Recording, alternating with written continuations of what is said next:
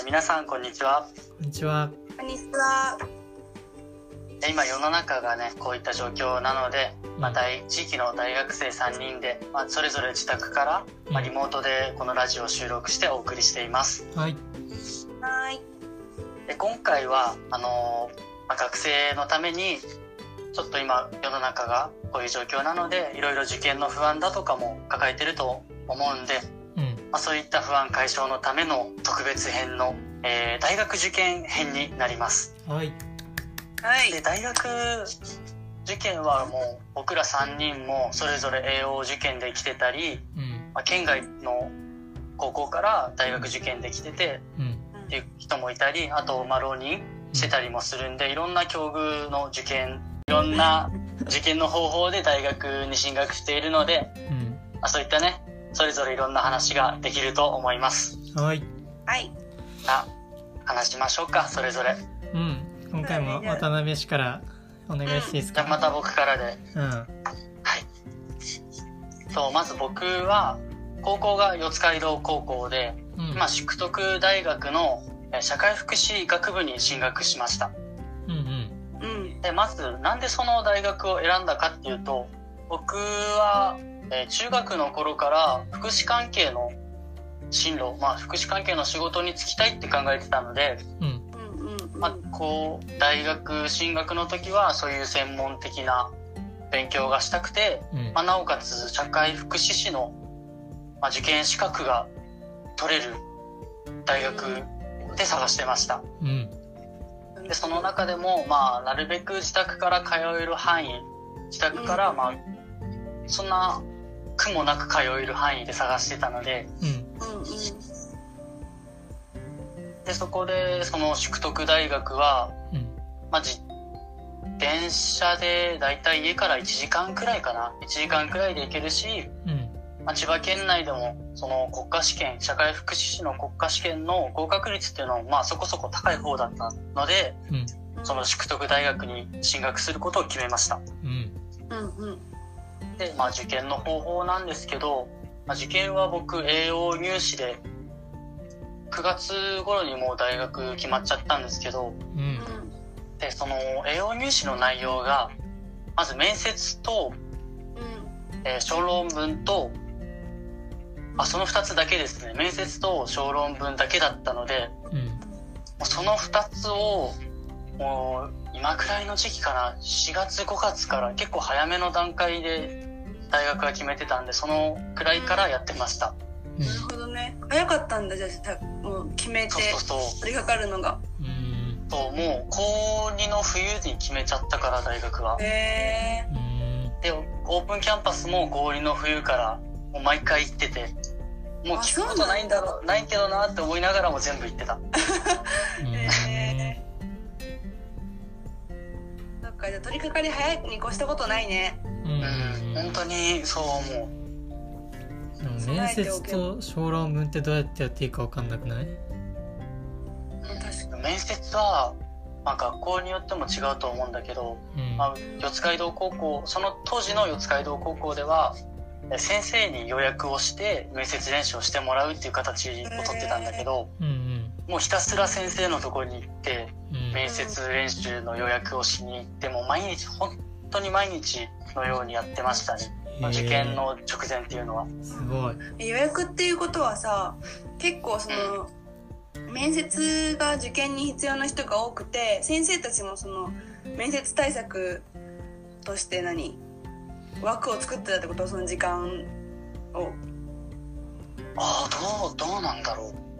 あんまりそこはわからないんだけど結構放課後とか昼休みにいろいろやってもらってって感じですね。あそうなんだ。あでも言うよね。なんかさあのいろんな人に面接官やってもらうといいみたいな。うーん。うん。一人の人じゃなくて。うん。であとあえてなんか友達とかと一緒にやって友達って結構友達と面接練習するのってすごいやりづらいと思うんですよ。うん。普段普通に話してる人だから。うん。であえてそういう人とやってもうやりづらい中でもちょっとまあスラスラ言いたいことが言えるようになったりもするしあで友達とやるのも結構おすすめですね。そうなんだ。えー、友達とかやったことなかったうな、ん。ないな。なんか恥ずかしいしね。うん。そうだよね。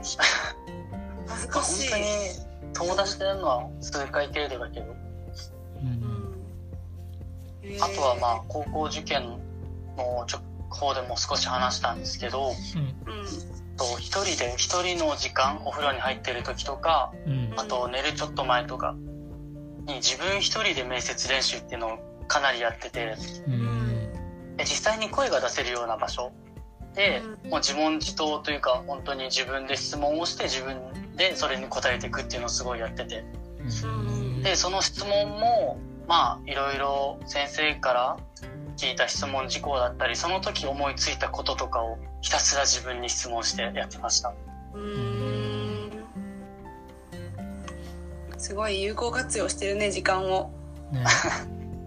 まあ、だからそういう意味ではさ今人に会える時間が少ないから自分の考えを整理する時間いい時間ではあるよね。まあうねん。こう面接がない人にしてもさ面接がある人にしてもこの進路を決めるにあたって悩むことが多いと思うけどうん自分がどうやって思ってるのかさなんか考えてるだけだとこう結構ぐるぐるしちゃうけどうんうん書き出したり声に出したりすると割と整理できるからうん。うん。あそういう実感としては良かったよね。この年度頭にこの時間があったっていうのはさうん。うん。ちょっとどうしようかなっていういい時間だったかもしれない、うん。うんなるほどね。うん、まあでも大学あれだね。結構さその高校の初めの方からさ渡辺氏はさあのこういう大学に行きたいとかこれがやりたいっていうのが明確にあったから結構選びやすかったのかもしれないね。うん。そうだね。本当に選ぶのは結構高校受験の時もそうだったけどやりたいこととか行きたいとこっていうのが明確に決まってたからうん。本当に悩む時間も少なくてって感じですね。なるほど。でもそういう意味ではすごい大学ってもう高高校以上にさたくさんあるからさうん。選択肢が。うん。悩む人は悩むだろうね。いやーね悩むでしょ。入る学部にしろその学部もさその何？全国にあるわけじゃん。うん。うんあのだ学部によっては。ある。ね理学部教育学部とかは結構どこでもあるでしょ？うんうん。だからさどこの大学にするかっていうのもそもそもそうだし。ねえそこの情報収集どうしたらいいだろうね。うん。まあネットで今は何でも出てくるけど。まあ先生に相談したりとか先生に相談してれば大体いろんなことを教えてくれるし。うん。なんか進路相談室みたいなのとかないかな高校にあるよね。あったけどな、ある私と思うんだけど。うんねえそこのさ資料進路相談室とかのその資料とかもさ今はちょっと見れないのかもしれないよね。うん。ああそうだ今ねの現状がちょっとあんまりしわかんないけど。うん。結構使ってた使ってた？私は結構使ったんだけど。あでも使ってた。そう思ったらさその資料っていうか情報源がないって思うとうん。どうにかしてその情報をゲットする方法を見つけてほしいなって思うんだけどなんかないかな。うん。ね先生たちからも情報をくれるといいんだけどね。ね。うんまあ受験だけじゃないしね高校に通ってる人たちは受験生だけじゃないじゃん？うん。うん。ね。そうね。そっか。じゃあ渡辺氏はえ小論文はどうしたの？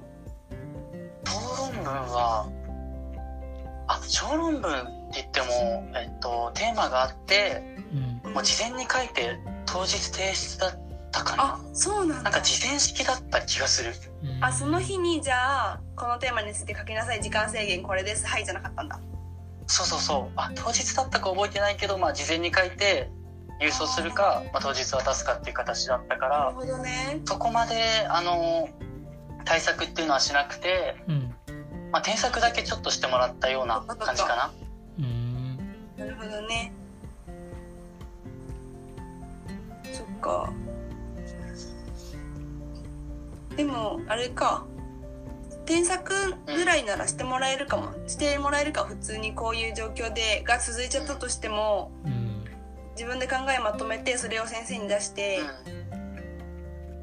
会えなかったとしてもん。ね文面でたあのできればうん。できるか。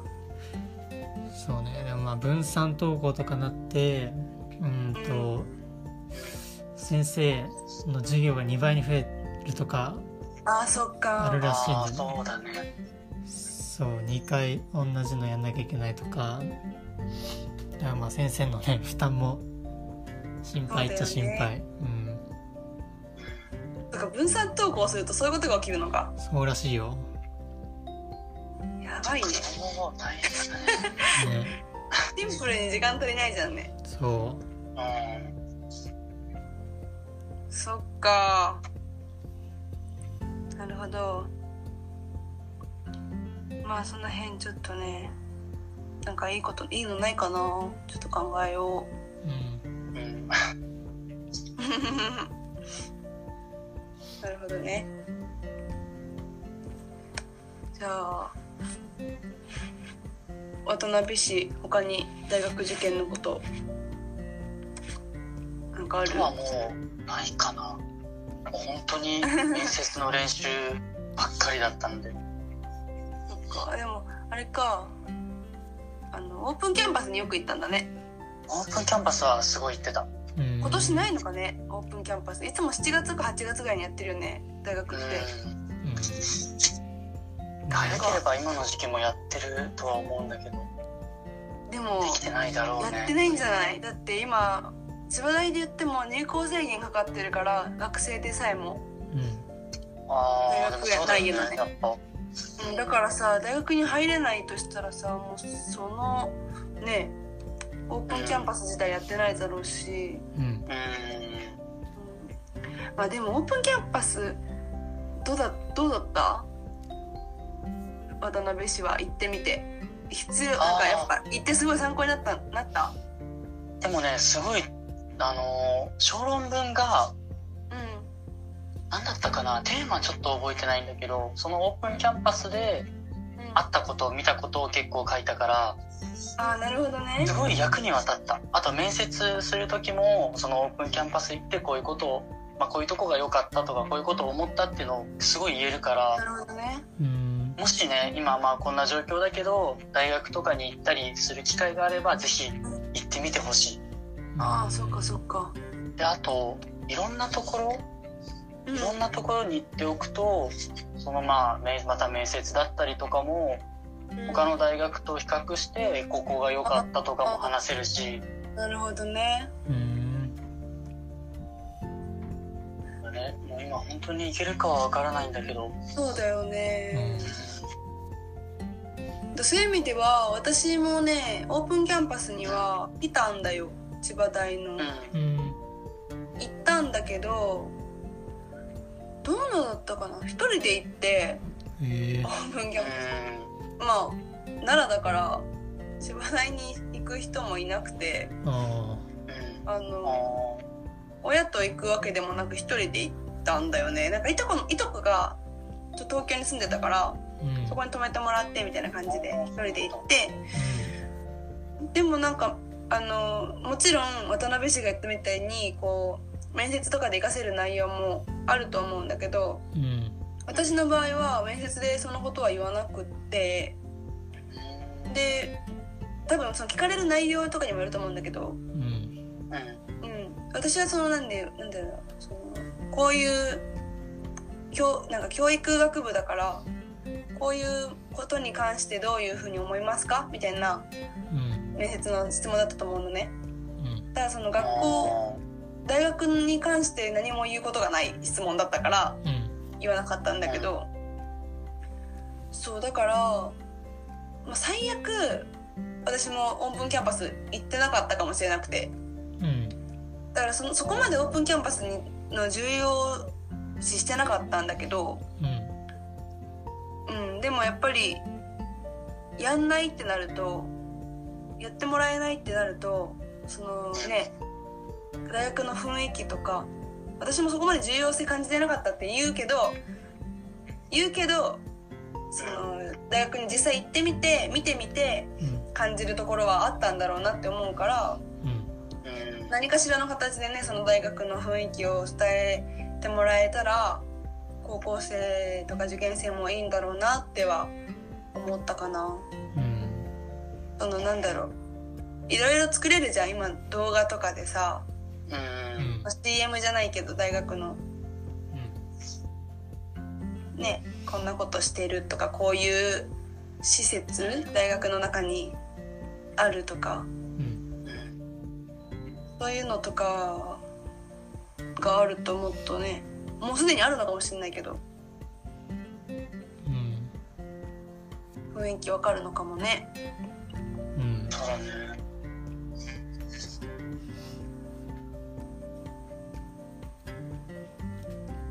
じゃあうんそらさんいきます？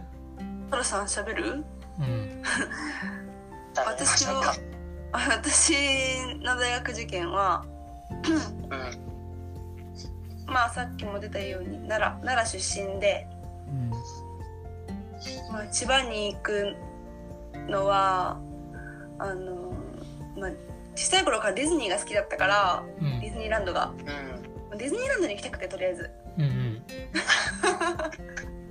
っていうのとあとはな結構自分が知らないところに行くのが好きだったから、うん、なんか新しい新鮮さがあるじゃないやっぱり、うん、新しい環境って、うん、それが好きだったからちょっと遠くに行ってみたいなっていうのとかもあって、うん、でまあいろいろまあ考えて千葉にしたんだけど。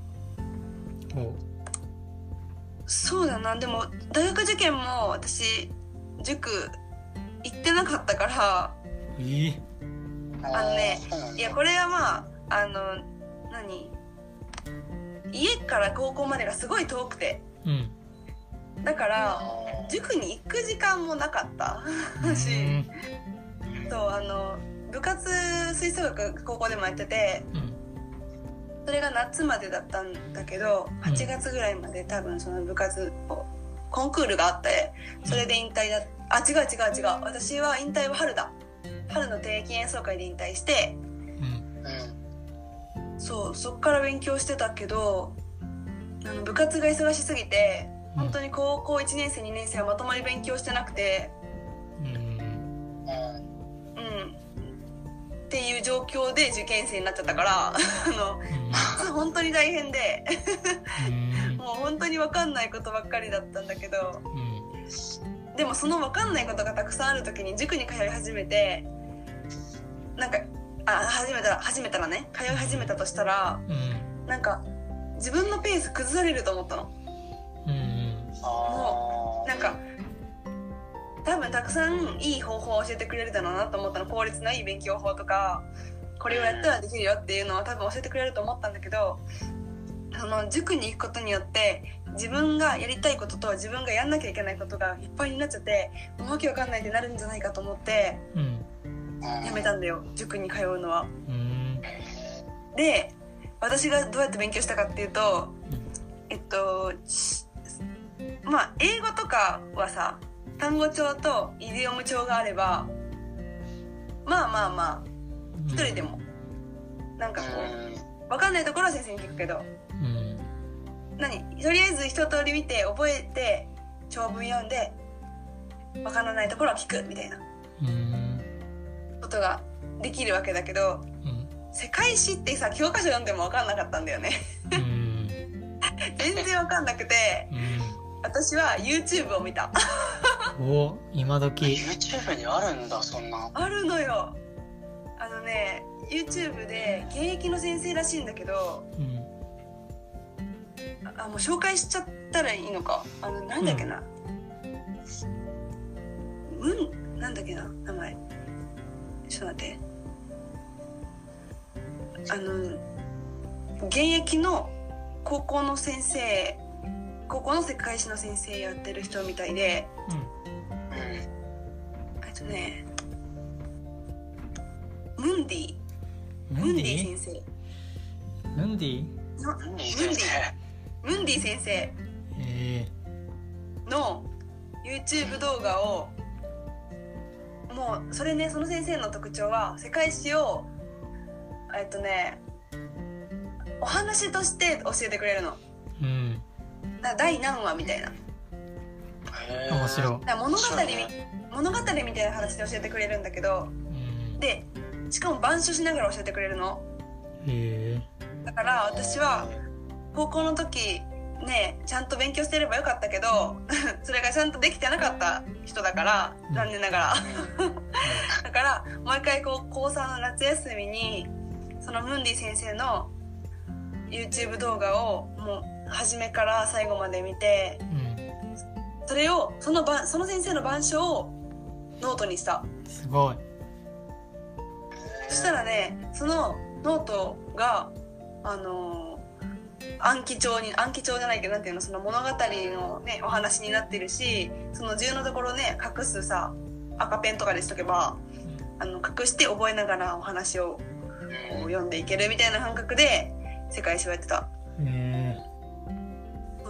で数学は超苦手な数学はあの本当に確率が分かんなくて。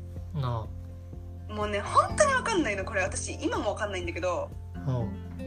あの分かんなすぎたから諦めたんだよね。う なるほど。あの大事だと思ったのでもこの諦めることもなんでかっていうとそのセンター試験であの選べたんだよ。センター試験ってさ大問が5個だっけ？まあね。忘れたけど。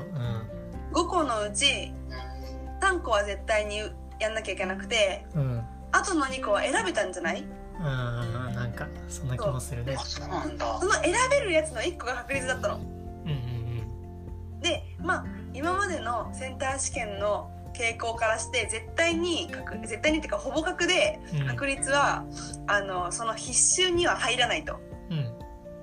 だから選択の方に入るって思ったの。はい。だからあじゃあせやんなきゃいいじゃんと思って。その選択の2択の1個は多分整数だったんだけどうん。整数か確率で選ぶみたいなうんー整数勉強すればいいんじゃないみたいな確率できないから。うんで確率の勉強するのは夏休みでやめました。おお早っ。うんだからそっからもう整数だけ勉強して整数とかその他だけ勉強して、もう確率に分からない確率に時間を割くことをやめた。うんそう。なるほど。だからまあ山を張るじゃないけどうんなんかもう本当に私なんか向き不向きもあるじゃん。あるある。うん。うんこれはもう本当に無理だみたいな思ったらやめることも大事。まあね。うん。前向きな話ではないけど。いやいやいや前向きで、まあでもそれによってうん。前向きな結果が得られることもあるから。そうそうそう。うん。だその分諦めた分あの数学で点数が取れないことは分かってるじゃん自分で。うんうん数学は超苦手だって自分で分かってるんだからうん。うん数学にあんまり時間割くんじゃなくて 他の教科をめちゃめちゃ上げることに時間を費やした。うんうんうん。それこそだから世界史を楽しいと思えたからそのお話の授業でうん。世界史やってみたりとかあと英語やってみたいな感じで、うんうん、で理科私はまあ文系だったから理科は生物と科学だったんだけどうんなんか高校で物理もやったんだけどうんもう物理はもう本当に壊滅的でうんあのテストで赤点取らなかったことがないからうん物理もやめたの。うん。そうそうでそうやってちょっとこう自分の実力をたまにはこう客観的に見てあなんかこう捨てていくことも大事だなっていうのはちょっと学んだかな。うん。うん。でなんだろう。センターね今そうさっきちょっと私たち3人で話してたんだけどうん。センターね。センター試験。センター試験がちょっとどういう形になったのかわからなくて僕らはセンター試験世代ですけども、うん。まあ、今の受験生たちはもう違うしう違うんだけどもんうん。なんかいろいろ批判があって技術式じゃなくなっやっぱやめますとか言ったりもうねうん。うん。よくわかんないことになってる。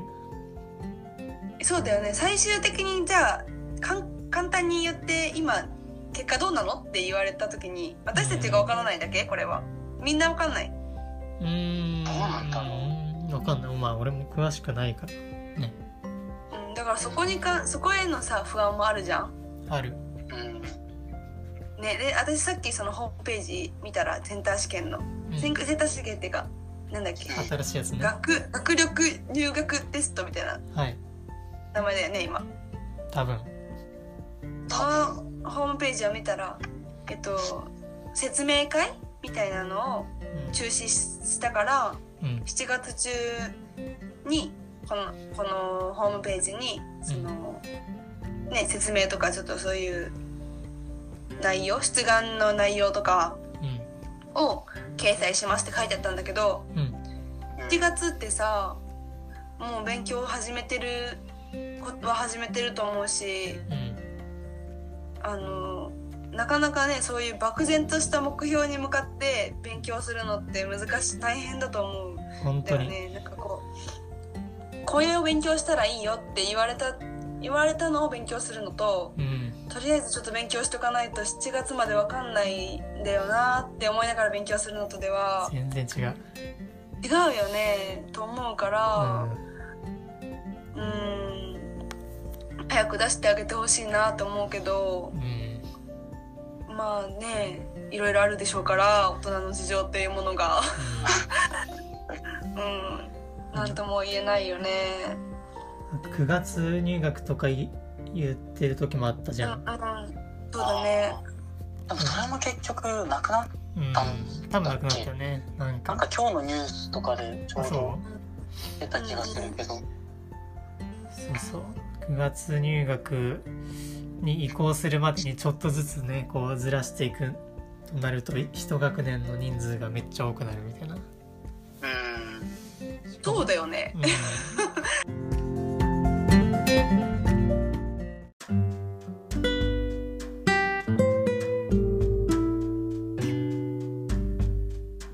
センターの私が受験の中で一番しんどかったのはうん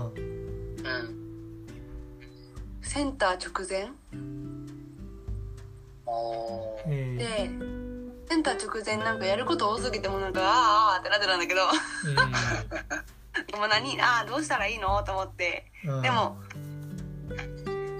やること多いくてすごい大変だと思ってたんだよその時はね。うん。そのもう教科もいっぱいあるしうんもう分かんないところもなんかちょこちょこ出てきてるしいまだに分かんないところもあるしみたいな。どうしたらいいの？って思ったけどうん。うんその後でねセンター終わってから2時の勉強した時にねあのーこっちの方がきついなって思ったね。ああのーじえっと何？受験教科が減った時。ーうん。センターは9教科だっけ？あれ？9科目か。うん。科目。なんかめちゃめちゃあるよね。あるよね。そうなんだ国語で国語じゃないや。なんだっけ？社会でもうん。そのまあ選択私はせ世界史とあの政治経済倫理みたいな感じでこうねうん。2つに分かれるわけだしうんこううんあるからたくさんあったけどその二次試験になった時に大学の個別試験になった時にうんあの減るじゃん。英語と国語だけみたいな。うんうん。なんかそうなった方がしんどかったな。うんだからだから多分私立をたくさん受験してる人とかうん。はそれに当たると思うんだよね。あんま教科数が多くないけど受験教科少ないんだけどうん。それしか勉強しないみたいな。うん。国語と英語しか勉強するものがないっていう人うん。は本当にすごいと思う。あの嫌になっちゃうもん。うんあのこの前ねテレビで見たんだけどうん。あのうん。オリラジのあっちゃんがいるじゃん。うん。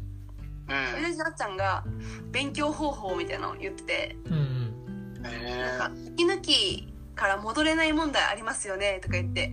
うんめっちゃわかるじゃんそれ。うんわかるよ。息抜き休憩しようちょっとって思ったら全然勉強に戻れない問題は もう誰にでもつくつきまとうじゃんこの問題。うん。うんそれの対処法としてね あの他の教科をやるって言ってたの。息抜きとして。あそれが息抜きになるのかどうかっていうのもあるけどあまあね。あのまあでも多少はさ数学ばっかやってってしんどくなったらちょっとじゃあ単語でも覚えるかなみたいな。うん。なんか単語を覚えるのはさちょっとペラペラめくっていればいいだけみたいなとこあるしさ。うん。ちょっとちょっとこう算数でずっと頭を働かせてこうさ計算し続けるよりはまだマシなところあるじゃん。あるある？うん。だからそういう意味でこう違う教科をやるっていう手を手段をね言ってたんだけど。めちゃめちゃストイックだぞめちゃめちゃストイックなんだけどなんかそれが分かる気がしたのがその2時の時よ。え2時の時だってできないじゃん。国語と英語しかなかったらさー、息抜きに国語やるか息抜きに英語やるかってなれないじゃん。2個しかないんだから。うん。だからそういう意味ではセンターの勉強してる時はまだちょっとこう息抜きとしてできる教科があったっていうのはあうん。まあまあまあまあ強いて言うならよかったかなみたいなふうに今となっては思うね。なるほどね。うん。息抜きで違う教科やるってすごいね。いやーそれはねすごいよね。うんめっちゃ勉強好きな人でしょ。正そう直さすがになんか息抜きとは思えなかったけどさ。うん。でもまあまあ多少の気分転換にはなるかもしれない。うん。あでも分かる分からなくもないかも。うん大学受験のことじゃないけど高校受験の時はもう息抜きで得意な教科のことをちょっと見直しだったりしてたし。うん。そうね。だから得意な教科に移るんだろうねきっと息抜きはね。なるほどね。うん。究極の息抜きだよねそんなんもいやいや。漫画うでしょ究極だわ。片目片目ずつ眠るみたいなもんでしょえそれまさにそれ言ってたの？あっちゃんが。あマジ？すごいね。ああそう。いやえなんかあっちゃんがねそうあっちゃんが試した方法で マジクレイジーだと思うけどあのうん。眼帯勉強法をやったんだって。片方ずつね。何それ？だからのなんか、ね、寝るっていうことはそう睡眠をとるっていうことはうん。あの脳を休めるっていうことなんだよって言ってあっちゃんが。うん。うんで脳っていうのは右脳と左脳がある。うん。でうんその右脳と左脳はあの情報源は目が右目のから得た情報は左目で処理左脳で処理左脳だって左脳であ処理する。左の処理するでしょ。で左の目から入ってきた情報は右の脳で処理するからつまり目を片っぽずつ休めればうん。あの寝なくてもずっと勉強できるんじゃないかって思ったんだって。そうそうそれ昔見た。わ えそう。で試したら病院に連れて行かれて。病院で先生に、まあ「あの大丈夫です」みたいな。あの「異常はないんですけどあなたその考え方は異常ですよ」って言われたよっていう話をして。でも実質的にそういうことを言ってるんだみたいなあの違う勉強で休憩するっていうその脳のねその切り替えをするっていうのはうん。まあ、つまりは眼帯勉強法と同じような意味でっていう。ちょっと、うん、クレイジーだなって思ったけどまあうん。なるほどなってちょっと思っちゃった。うん。でも面白いね。面白いね。ね両、うん、普段両目で使っまあ両目使ってるじゃん。うん、で片方ずつにしたらまあ実質2倍使えるってことじゃん。そうそうそう時間を。そうそうそう。そういやいや。いや面白いね。だから右目使ってる間はそううまくいかなかったんだって。右目使ってる間はあの右脳が休んでるから。寝てるから。寝てないよ。寝てねえよ。そう本当にそれなんだけど。そうまあだからねちょっと本当にたまにはそうやって遊んでみてもいいかもね。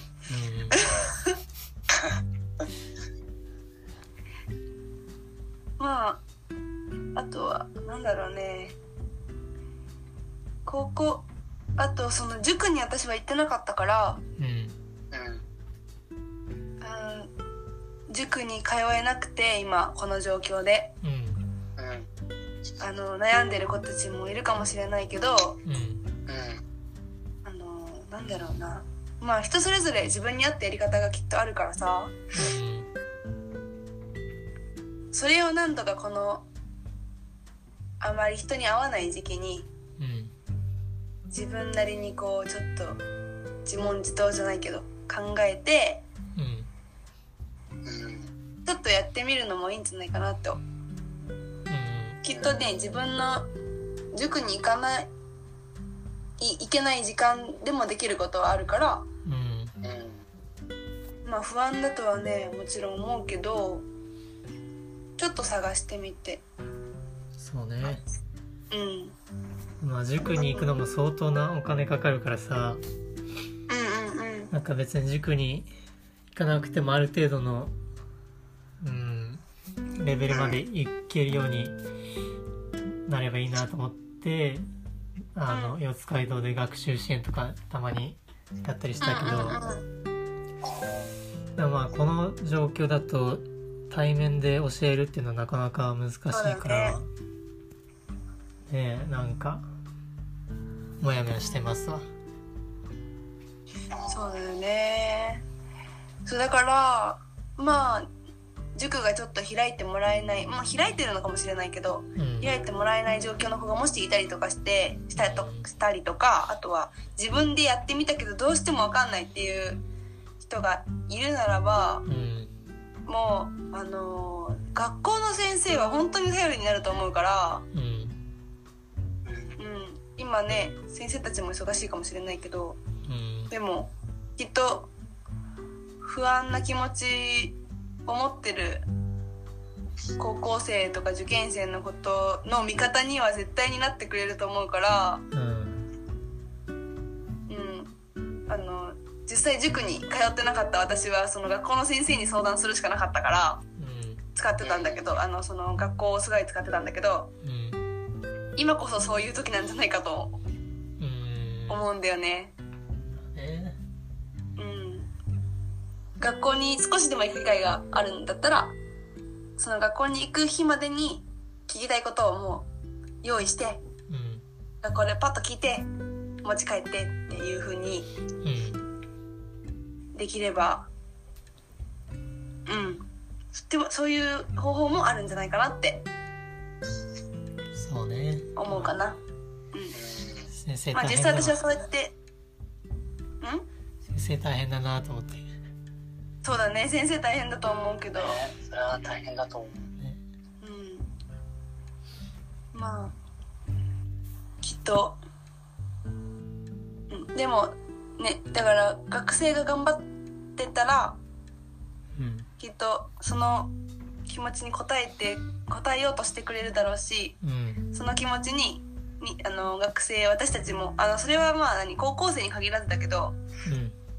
今大学生で私も授業とか受けてて課題とかあってで質問とかも先生に送るんだけどこの質問他の人もしたのかなとか思うけどうん。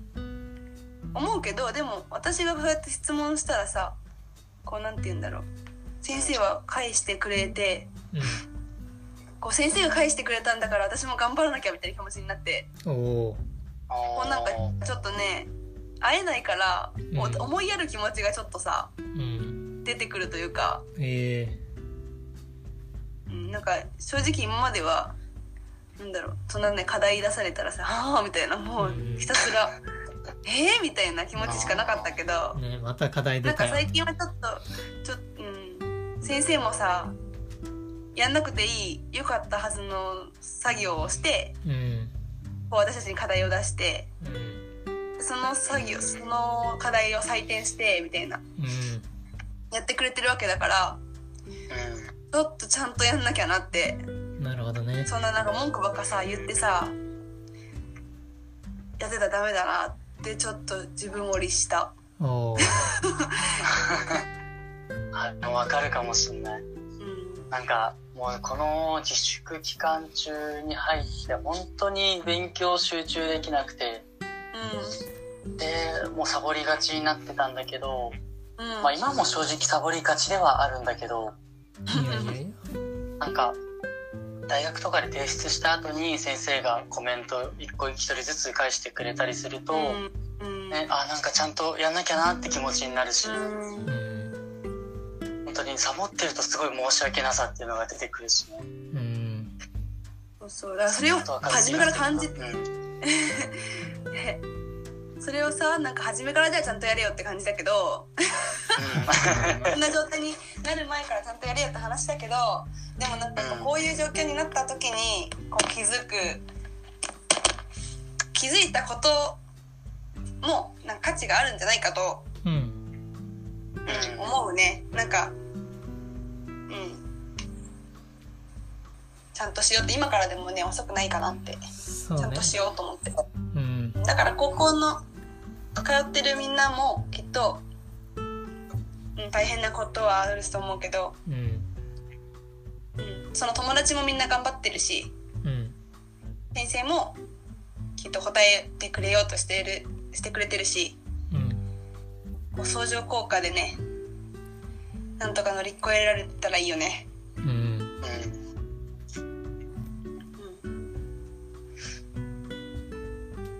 じかな。うん。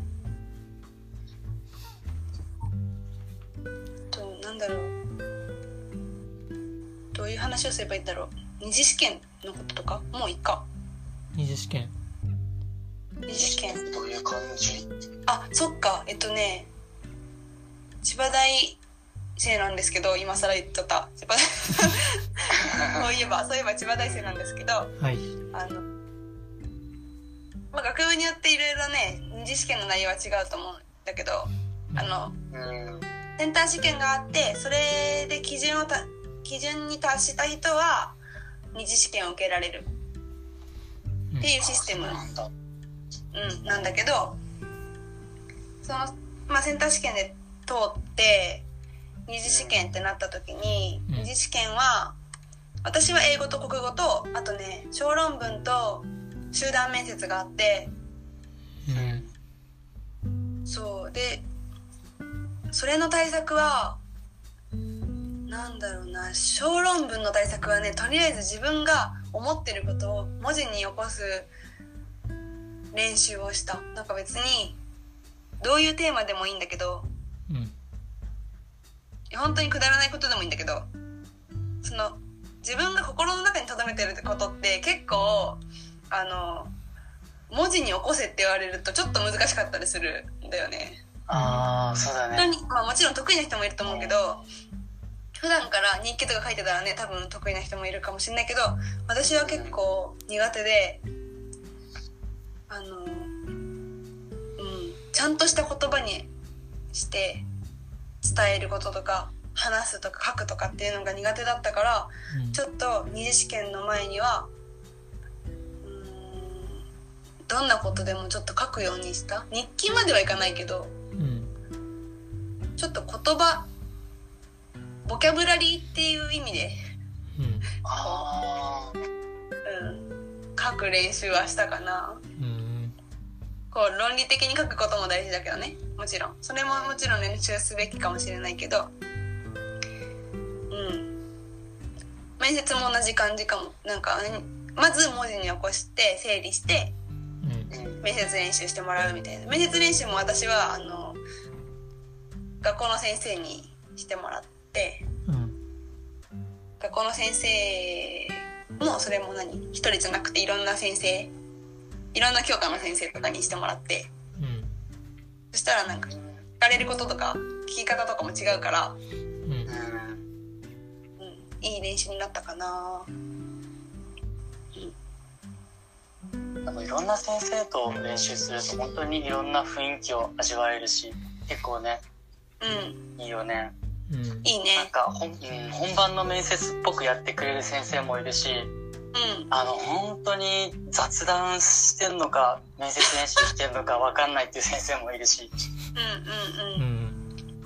まあでもその実は雑談してるような先生との面接練習がうん。なんか一番自分の言いたいこと言えてたりとかするじゃんうん。でそれを自分で後で振り返って緊張する場面で言えるようになんかこう整理したりとかして。ううんん。うん。できるし。そうだね。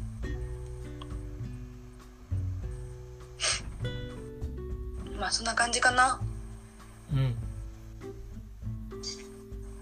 じゃあしんちゃん。うんまあ残り時間少ないんでね超特急喋りますけどそもごめんごめん。あのそうもともとあの大学受験に関しては俺はあんまり自習しなくてうん。でそれもなんかなんだろう。あの母親の病気が悪くなって受験と同じタイミングに。うん。で、まあ、それでなんかメンタル的にやられそうになりつつもまあ学校とか、まあ、浪人もしてるんで高3の1年と浪人の1年塾も行ってそれは言ってたんだけど自分一人で勉強するっていうのはなくてでだからあのそう体験談っていうよりは今思う、まあ、受験生へのアドバイスみたいなのをまあちょっと考えてきたんだけど。うん。自分の話を先にちゃちゃっとすると、えー最初は九州大学に行きたくて、えっと地熱発電の勉強したいなと思って九州大学うん調べてで行きたいなと思ってで受けて高3の時受けてで九州大学落ちてでも私立の法政大学が受かってでまあそっち行こうかなとも思ったけど、まあ、まあちょっと納得いかないしまあ浪人で、まあ、1年そのどこどここ高校どこどこ大学の学生でもない浪人生っていうなんか何の肩書きもないものにちょっと1年なってみようと思って。でそう浪人寸大行って。でそうね。で北海道大学に興味持ち始めて。地熱にへの興味が薄れたんでね。それでまああの学ぶ学科的には地球科学科あの地熱をやってる、まあ、ちょっと関連してる学部学科。地球科学科のまましあの北海道大学。一回旅行で北海道行った時にちらっと言ったことがあってめちゃめちゃ雰囲気良かったからこう目指してでもまあセンター試験があのあんまり良くなくて。でじゃあ千葉大にしようかなって偏差値的に、まあ家からも近いしってことで千葉大受けたらまあたまたま受かったと。なるほどね。そでそれで今受験生に思うのはまあ受験ってな不安じゃん常に。なんか試験は来年の春で、うん、そこで自分がどうどこまでの学力にいってるかもし分かんないし。うんで一発勝負の試験だからなんか失敗しちゃったらそこで終わりみたいな考えちゃうと、うん、不安だと思うんだけどなんかその不安をどうやって軽くするのかが大事だと思ってんでそこでおすすめなのがあの、はい。本本がありまして本「うん、本あの最高の体調」っていうタイトルなんですけど、最高の隊長？うん。な鈴木優っていう人が書いてる本で、まあそれをね正直読んでほしい。あのねあの そういうストレスとかね不安をあの和らげる方法めちゃめちゃ書いてあるんででまあちょっと紹介するとうん。うんとなんか普通のテレビゲームって面白いじゃん。うん。でハマっちゃうのって、まあ、ルールが簡単なのとえっとなんか達成したらなんか盛り上がって、まあ、ご褒美もらえる感じ？うんうん。あの感じがあるから結構人って興味持ってやれるみたいで。うん。だから、えっとまあ、ルールをまず簡単にする、えー例えば今から、えー50分勉強して10分休むって決める。ルールを決める。それまあ教科も絞って50分なんかをやる。とか。うん。で50分ちゃんとやったら、うん、と手帳とかにこの時間はこの科目をやりましたって書く。うんそれ書くだけでなんかご褒美もらったみたいな気持ちになれるらしいから。あー達成感というか。そうそうそう。それで目次に見る形でってことか。うん。人間ってただ数字が増えていくのを見るだけでもなんか嬉しくなるみたいな。まあわかるそれは。おーそうだね。そうそうそう。そこをあの利用してやったりまあそうな不安あの公園散歩するのおすすめね。あの、えうんー、リフレッシュ？そうそう自然と触れるのはめちゃめちゃいいらしくて。えそれおすすめ。そうなんであとまあ食事はえっ、と食物繊維と発酵食品を多めに摂る。ー、すごいなんか具体的。そう。えっ、と腸内環境腸内細菌のう餌は食物繊維らしいのね、うん。簡単に言うと。んうん。うんだからまあ野菜とか果物を多めに食べるとか。発酵食品はねまあそもそも発酵してて菌が入ってるからうん。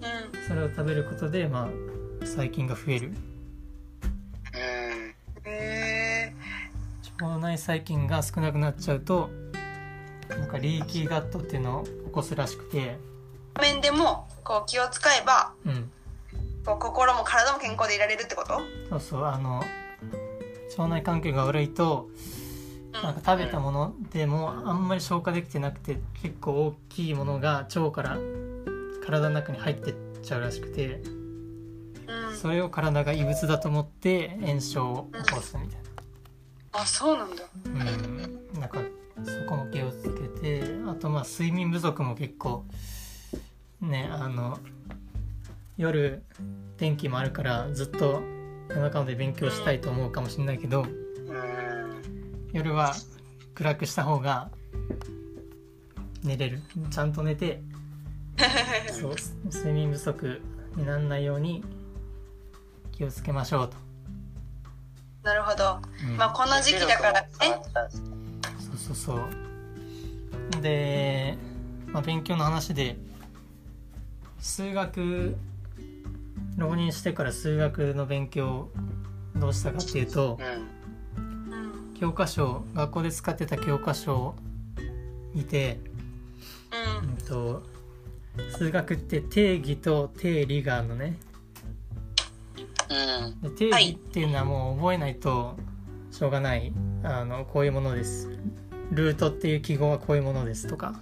はいはいはい。それが定義で定理っていうのはなんかこういう式変形したらなんか綺麗になったよ。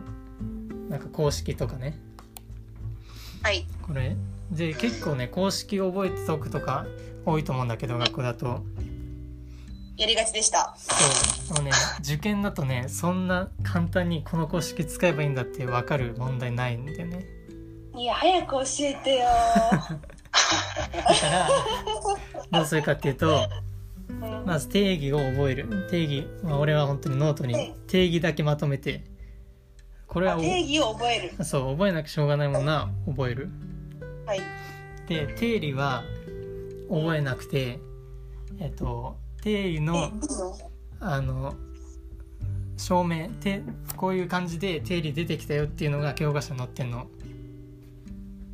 その出てき方でその流れをノートに書いてあこういう風にしてこういう絵を描いて出したんだみたいなここに線引いて出したのねとか。そうそれをそれを勉強してると結構ね問題文見てなんかあこの記号はこういう意味だから、うん、こういうあああいう感じの流れでいけばうまくいくかなやってみようぐらいのことはできるようになるかもしれない。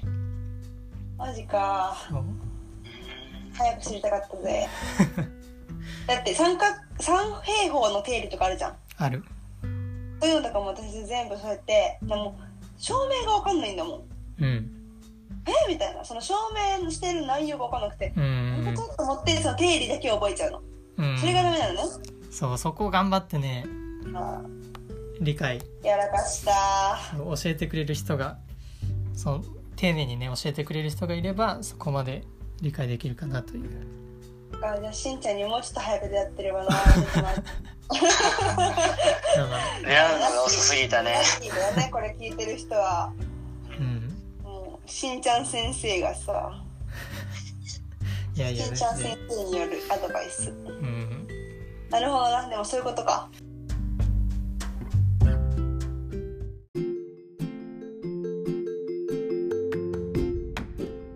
じゃあここで、えー受験生への応援メッセージを一人ずつ言いたいと思います。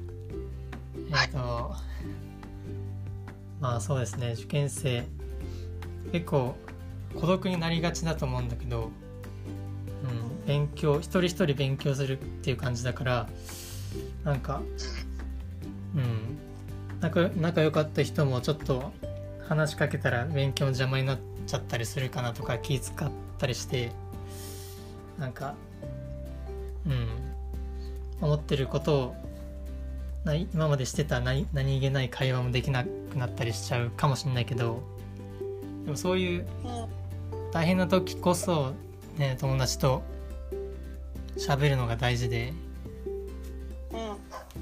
そういう、うん、人とのつながりはあのそのまま持ち続けたまま。でこのラジオにもお便り送ってきてもらってで、まあ、絶対読むのでぜひあのそのつながりを大事にしてこれからも頑張っていってほしいと思います。はい。じゃあソラさん。はい。はい。私から。そうだな。うんと今しんちゃんも言ってくれたんですけどやっぱりねあの一緒に頑張る仲間ってすごい大事だと私もこう大学受験を通して感じたことの大きく感じたことの一つでうん。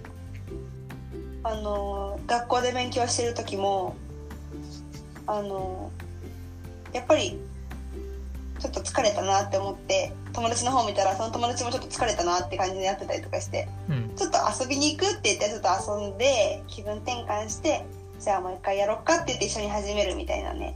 うん。そういうこうなんだろう。一緒に頑張って一緒に遊んでもう一回一緒に頑張り直せるとかそういう仲間はすごい大事だなと思います。と同時にそのそれを応援してくれる人もめちゃめちゃ大事であの学校の先生にしろ、まあ、家族にしろうんうん。あの周りの地域の人にしろうん。そういう人たちとあのに関わっていくときっと喜んで関わってくれるからうん。今はちょっと関わりづらい状況かもしれないけどうんその学校に行く機会はきっとあるから学校に行った時にあのちょっと先生のこと頼ってみたりとかしてそしたら先生があの頑張ってるのは見てくれてるはずだからうん。それをこうなんとか答えてくれるだろうしうん。あのその姿をきっとみんなが見たらあのみんなもあ頑張らなきゃなとか頑張ろうって思えるってこともあると思うからやっぱりこうねなかなかこうやって人と会えないっていう環境になった今だからこそ気づけることだと思うし、うん、こんな時だけどこう、うん、何かの形で誰かとつながるとか、うん。まあ誰かと一緒に頑張ってる意識とか、持てるとこうあまりこう塞ぎ込んじゃわないでうん。一人でこう抱え込んじゃわないでこう、うん、前向きに頑張れるかなとうん。思うのでたまには息抜きをしながらね私たちのラジオにもってしんちゃん言ってくれたけどうん。他にもあのお悩みとかもうあの具体的にこういう例が本当にわからないんですけどとかっていうのでもいいしうん。本当に何でもいいので、うん。あの一緒にお話できたらいいなとうん。思ってます。一緒に頑張りましょうおいはい以上ですはーいはいじゃあ渡辺氏はい。まあ、えっ、と、本当にこういうの何話せばいいかすごいわからないんですけど、まあ、いろいろ考えてたんですけど、まあ、皆さん今、頑張ってる人もいるし、がんまあ、これから頑張るって人もいると思うんですよ。で、そうやってまあ今後頑張っている人たちに、本当に頑張れって言葉は、本当に僕からはちょっと言えないんですけど、もう本当に頑張っていただいていると思うんで、まあ、精一杯ね頑張ってくださってるとは思うんですけどで受験って結構、まあ、緊張したり、まあ、不安もあったりすると思うんですけど本当に何て言うんだろうな。いや諦めてることに対して緊張したり不安に感じたりすることってないと思うんですよ。うんでもどうせ無理だなって思ってれば緊張することもないしうん。本当に不安に感じることもないと思うんで、まあ、それだけねいろいろ不安とか自分の気持ちとして不安だったり緊張したりっていう分あの自分に期待してあげてるってことだと思うんですよ。で似たような話もこれ聞いたことあるんですけど本当にもう自分に期待してほしい。もう僕からそう本当に思うんですよ。うーんもう自分に期待してる分だけそういった緊張とか不安っていうの生まれると思うしうん。まあでもやっぱりき、まあ不安っていうのも解消されないんで、で2人も今言ってくれたんですけど、いろいろ人とのつながりだったりも大事だと思うんで、本当にまあ地域に暮らす、まあ一人の大学生として、うん。今直接会って話したりはできないんですけど、こういって、こういったラジオっていう形で、まあつながって、いろいろちょっとお話だったり、本当に質問だったりがあれば、すごい送ってく、気軽にね、送ってくれれば、もう何かそういった話もできると思うんで、本当に気軽につながって、そういった不安も、なんかもね、解消できたらいいと思っています。うん。うん。そうだね。ありがとうございます。じゃあ今回の特別編はこんな感じでそうですね。いいかな、じゃあまた次回やりましょそうね。だから質問とかううん。じゃあ送ってもらうの言う？あのどこに送ってって。そうですね。えー、まあお便りまあ質問はと四街道市社会福祉協議会のホームページにある Google フォームから送ってください。はい。と学生の方は教えて大学生っていう、まあ、ジャンルのフォームがあるのでそこから送っていただけると嬉しいですお願いします。お願いします。お願いします。それじゃうん。あまた。はい。さよなら。また。はい。またさよなら。さよなら。バイバイはいバイバイ